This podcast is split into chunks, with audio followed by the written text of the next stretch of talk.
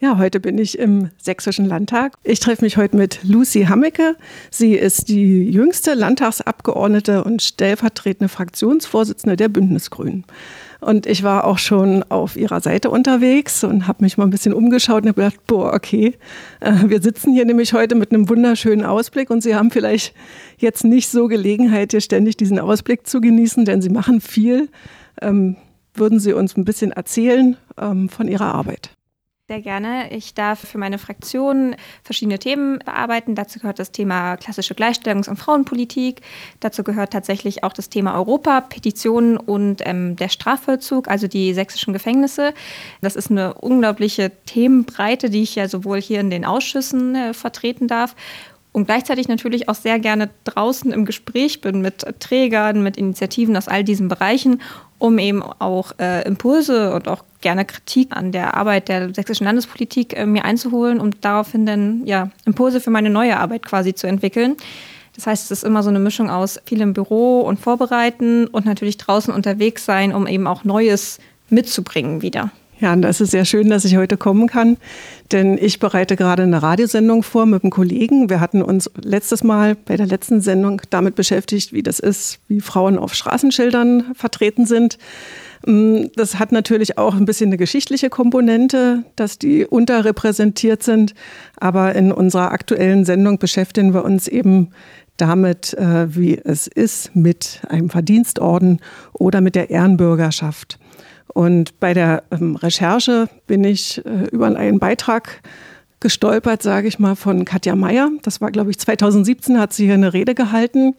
Und da ging es ja darum, dass die ja, Staatsregierung quasi gegen den Artikel 8 der sächsischen Verfassung verstößt, indem es eben um die rechtliche und tatsächliche Gleichstellung von Frauen und Männern geht. Es ja ein Thema, womit Sie sich auch beschäftigen. Und deshalb bin ich hier gelandet. Ja, wie sieht es denn aus?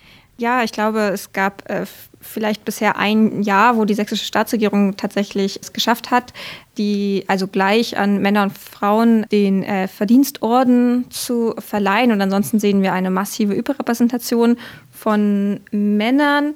Und ja, tatsächlich, wenn man guckt, ist das ja auch nicht nur beim sächsischen Verdienstorden so, sondern ebenso auf der Bundesebene da gibt es ja jetzt immerhin so ein bisschen Bewegung, dass der Bundespräsident vor wenigen Jahren meiner Meinung nach angekündigt hat, dass äh, sie sich jetzt zumindest eine Zielmarke setzen wollen, was ja etwas ganz anderes äh, nochmal ist, äh, weil er gesagt hat, mindestens 40 Prozent sollen jetzt an Frauen verliehen werden.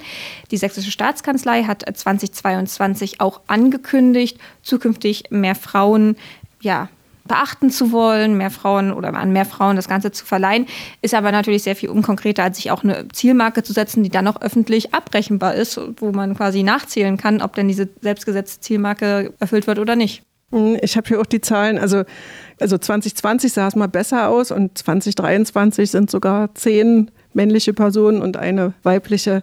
Bayern hat ja zum Beispiel auch eine Quote richtig eingeführt, 50-50. Also Sie würden das auch befürworten? Auf jeden Fall. Es macht das Ganze natürlich, also einerseits regt es noch sehr viel mehr an, auch in der Öffentlichkeit ja tatsächlich, also jeder und jede ist ja berechtigt, auch Anregungen einzureichen. Und allein die öffentliche Debatte darüber regt das ja an.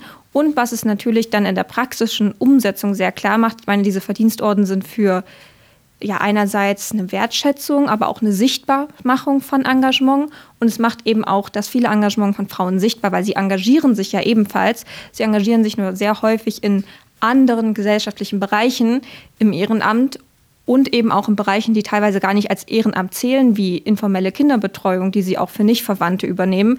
Das heißt, Frauen leisten sehr viel Wertvolles für die Gesellschaft, aber sind viel weniger sichtbar. Und da kann natürlich so eine Quote sehr gut helfen. Ja, was könnte jeder oder, oder jeder Einzelne auch dafür tun? Genau, ich glaube, jeder und jede von uns äh, sollte sich äh, wirklich auch dazu ermutigt fühlen, selbst Anregungen einzureichen. Ich glaube, wenn wir um uns drumherum gucken, in alleine unsere Bekanntschaft und Freundeskreis oder dem Wirkungskreis, in dem wir sind, da sehen wir ja Frauen, die sich engagieren. Das sehen wir ja tatsächlich auch in den Zahlen, dass Frauen da unterwegs sind um die selbst einzureichen. Ich glaube aber auch, dass die Landespolitik weiterhin in der Verantwortung ist, ganz explizit dafür zu werben, auch Frauen einzureichen. Ich glaube, das kann man nicht einmal mit einem Statement in 2020 für abgeschlossen behalten. Das ist eine kontinuierliche Aufgabe. Und ich glaube, dass wenn wir wieder über jede und jeden Einzelnen sprechen. Wir, glaube ich, insgesamt, und es geht ja in sehr vielen Bereichen damit einher, mit einer unterschiedlichen Bewertung von männ eher männlich auch gelesenen Tätigkeiten und weiblich gelesenen Tätigkeiten. Und da ist eben der ganze Bereich Betreuung von Kindern, der soziale Bereich, äh, Schul- und Kita-Bereich, das sind alles Bereiche, wo Frauen unglaublich viel im Ehrenamt unterwegs sind, die aber sehr viel geringer auch in der Öffentlichkeit manchmal gewertschätzt werden als auch sehr wichtige Tätigkeiten wie im Katastrophenschutz oder auch im politischen Bereich, wo wir auch einen Männerüberschuss haben überall. Das heißt, ich glaube, auch da müssen wir ähm, ganz anders drauf gucken. Und auch da müsste, glaube ich, wenn es um Vorschläge geht, auch aus der Staatsregierung, der Blick nochmal ganz anders auf diese anderen Bereiche gelenkt werden. Sie sind auch mit Bautzen verbunden, also Sie unterhalten dort auch ein Bürgerbüro. Sind das dort auch Themen, die da zur Sprache kommen oder äh, worum geht es da eigentlich in so einem Bürgerbüro? Tatsächlich ist Bautzen oder der Landkreis Bautzen selbst ist ja eines der betroffenen Regionen vom Strukturwandel. Also wenn wir jetzt über den klassischen Kohleausstieg, Weg in die erneuerbaren Energien sprechen. Tatsächlich ist das Thema Frauen da ein großes Thema, Frauen- und Gleichstellungspolitik, weil wir sehen, dass Frauen aus diesen Regionen wegziehen. Also wenn wir uns die Deutschlandkarten angucken, dann sehen wir, dass eigentlich aus Gesamtostdeutschland, außer aus wenigen großen Städten, die Frauen wegziehen und wir einen äh, Männerüberschuss haben in diesen Regionen. Und auch wenn wir uns jetzt anschauen, wie in diese Strukturwandelregionen Gelder fließen und wer über diese Gelder entscheidet, auch da sehen wir, dass es sehr häufig Männer an den entscheidenden Positionen sind, die das Geld in Bereiche geben, wo viele Männer aktiv sind. Und das ist natürlich so ein sich selbst verstärkender Faktor. Und das heißt, das ist tatsächlich ein Thema, was gerade die Fraueninitiativen im, im Landkreis Bautzen und im Landkreis Görlitz sehr umtreibt dass wir sagen, wenn wir jetzt hier diesen Strukturwandel haben und diese Möglichkeit aber auch tatsächlich mit Geld Regionen zu gestalten, dann sollten wir auch darüber sprechen, wie wir das geschlechtergerecht machen, damit wir Frauen wieder in die Regionen bekommen. Und das heißt, im Bürgerbüro, da bin ich im Gespräch mit Gewerkschaftsvertreterinnen zum Beispiel, mit ähm, lokalen Initiativen über Themen. Also ich versuche häufig Themen zu finden, die sich quasi mit meiner Arbeit hier im Landtag äh, irgendwie auch zusammenpassen, wo ich auch eine Expertise mitbringe, wo ich Anregungen mitnehmen kann, das heißt, das passiert da. Das andere ist natürlich sehr klassisch, Veranstaltungen, die wir vor Ort organisieren, wo wir auch Bürgerinnen und Bürger einladen, mit uns ins Gespräch zu kommen. Und was passiert? Ich bin ja zu ausgewählten Terminen im Regionalbüro im Bautzen. Mein Mitarbeiter war sehr regelmäßig da und das heißt, für jegliches Anliegen an bündnisgrüne Politik, sei es äh, Landes- oder Kommunal- oder Bundesebene, kommen natürlich Menschen mit Fragen. Und dann ist es natürlich auch die Aufgabe, dann Rede und Antwort zu stehen und hoffentlich gut Antwort zu stehen. Und das betrifft ja jetzt auch nicht nur die Frauen, also jetzt mit dem Verdienstorden, sondern auch gerade junge Menschen. Die sind ja da auch sehr unterrepräsentiert und denke auch mit dem Strukturwandel wird das auch zu tun haben, denn es ist ja auch besonders wichtig, dass die jungen Menschen nicht wegziehen, oder? Ja, auf jeden Fall. Gerade im Strukturwandel ist ja die Frage, dass natürlich viele junge Menschen irgendwann für sich sagen, nach der Schule erstmal woanders hin. Und das finde ich total legitim und nachvollziehbar. Die große Frage ist ja, wie bleiben diese Regionen attraktiv, dass man auch wieder zurückkommt. Also was sind so die Voraussetzungen dafür, dass man vielleicht auch wiederkommt einfach? Das ist tatsächlich Thema einer Veranstaltung, die ich heute Abend in Freiberg zusammen mit meinem Kollegen Markus Scholz machen werde. Mittelsachsen ist ja ist jetzt kein Kohleabbaugebiet oder kein Gebiet, wo wir quasi über diesen klassischen Strukturwandel sprechen, aber wo wir das gleiche Phänomen sehen, dass junge Leute und dass Frauen wegziehen. Und da wollen wir auch mit Menschen ins Gespräch kommen, die uns sagen, naja, warum, warum bleibt ihr? Was macht eure Region attraktiv? Und es zeigt sich ja, dass die Menschen, die sich tatsächlich vor Ort beteiligen können, die tatsächlich einen Einfluss haben auf die Zukunft ihrer Region, auch ein ganz viel stärkeres Identifikationsgefühl mit ihrer Heimat entwickeln, mit ihrem Zuhause entwickeln und dann eben auch häufiger bleiben oder wiederkommen. Ja, das ist unheimlich gut, wenn da Impulse kommen, die man aufnehmen kann und dass man positiv nach vorne denkt. Deshalb hier auch nochmal an unsere HörerInnen zum Beispiel. Wir sind ja jetzt auch auf Ostsachsen. Also Colorado ist in Ostsachsen auf DAB Plus zu hören. Und wir laden also auch alle Initiativen und Vereine und so weiter ein, bei uns mit teil zu werden im Radio. Ja, was möchte ich noch wissen? Sie beschäftigen sich auch mit Queerpolitik. Das ist mir vorhin eigentlich erst aufgefallen. Da gibt es ja eben, was ich vorhin zitiert habe, in der sächsischen Verfassung, dieses Ding Frauen und Männer. Ist da irgendwie in nächster Zeit zu erwarten, dass das geändert wird? Es liegen ja jetzt Vorschläge für Verfassungsänderungen ähm, auf den Tisch, erstmal seitens der Koalitionsfraktionen.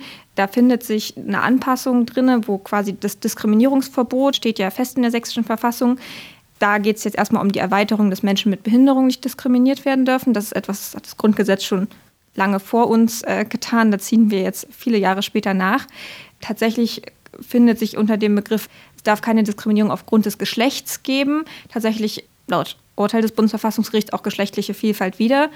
Aber tatsächlich ist das ein Thema, was mich jetzt auch sehr akut umtreibt, weil es ja jetzt das Banner im Dynamo-Stadion gab, wo ja ganz explizit sie geschrieben haben, es gibt nur zwei Geschlechter, was ja faktisch rein biologisch A falsch ist, aber B eben, es gibt halt mit dem Urteil des Bundesverfassungsgerichts auch ganz klar höchstrichterliche Rechtsprechung, es gibt mehr als zwei Geschlechter in dieser Gesellschaft und dort gibt es auch ein Diskriminierungsverbot, weshalb ich jetzt erstmal sehr hoffe, dass jetzt weniger in der sächsischen Verfassung, aber vor allem auf bundesgesetzlicher Ebene wir da quasi zu einem neuen Selbstbestimmungsgesetz kommen, was da eben auch zukünftig geschlechtliche Vielfalt, A, die Diskriminierung abbaut, aber B, auch mehr Selbstbestimmung tatsächlich schafft für Menschen, die eben nicht Frauen und nicht Männer sind, sondern in der geschlechtlichen Vielfalt. Ja, es ist verrückt, denn es gibt ja das Personenstandsgesetz äh, mittlerweile schon seit fünf Jahren. Genau, und trotzdem äh, wird es immer noch als ich weiß gar nicht, es wird halt nicht anerkannt, dass das tatsächlich so ist, was mich sehr ärgert, weil wenn wir uns umgucken, es ist halt Realität, auch in Sachsen und zwar auch nicht nur in den drei großen Städten, sondern überall. Ich durfte jetzt äh, die letzten Jahre viele Veranstaltungen machen in äh, auch vielen kleineren Städten, in Mittelzentren in Sachsen, von Annaberg über Bautzen, über Görlitz, über Mittweida, über Limbach-Oberfrohna waren wir, glaube ich, auch schon. Also wir waren wirklich in, äh, in Zwickau, waren wir auf jeden Fall in vielen kleineren Städten und wir haben ähm, immer mit quasi über das Thema auch Vielfalt, geschlechtliche und sexuelle Vielfalt, auch im ländlichen Sachsen gesprochen. Und das ist jetzt natürlich nur anekdotische Evidenz, aber da waren immer Menschen, die quasi erzählt haben, ganz explizit von ihrem Leben und auch von den Herausforderungen, die sie vielleicht außerhalb der großen Städte haben. Aber wir haben tatsächlich auch wissenschaftliche Studien darüber. Das ähm, Justizministerium hatte eine Lebenslagenstudie LSBTIQ in Auftrag gegeben, die herausgefunden hat, dass im ländlichen Raum in Sachsen ebenso viele, fast ebenso viele queere Menschen leben, aber die sich viel seltener outen, weil sie Angst haben, Diskriminierung zu erleben. Und das ist was, worüber wir sprechen müssen, dass hier selbstbestimmtes Leben aufgrund von auch berechtigter Sorge nicht so möglich ist, wie es sein sollte. Und das sichtbar zu machen und Netzwerke und Akteure vor Ort zu stärken, das ist uns ein wichtiges Anliegen. Und das zum Beispiel in der Schule auch zu manifestieren. Ja, sonst noch eine Idee, was man sagen könnte, ich glaube, dass die Sichtbarmachung von vielfältigen Engagement, was ja auch in Sachsen überall passiert, sehr wichtig ist, damit Menschen sich vielleicht auch weniger alleine fühlen. Ich kriege momentan viele auch besorgte Rückmeldungen mit äh, Blick auf äh, dieses Jahr und auch auf anstehende Wahlen. Und gleichzeitig kriege ich jetzt auch aufgrund der vielen großen stattfindenden Demonstrationen der letzten Wochen, die sich ja ganz klar für unsere Demokratie aussprechen, sehr viele Rückmeldungen sagen, das gibt Mut, weil ich hatte immer vorher den Eindruck, vielleicht bin ich alleine, aber man ist nicht alleine. Man steht auch in Dippoldeswalde mit mehreren hundert Menschen da. Man in Auebad Schlema war es auch eine große Demo. Ähm, ganz abgesehen von den ja wirklich, wirklich, wirklich großen Demos in äh, Leipzig und Dresden.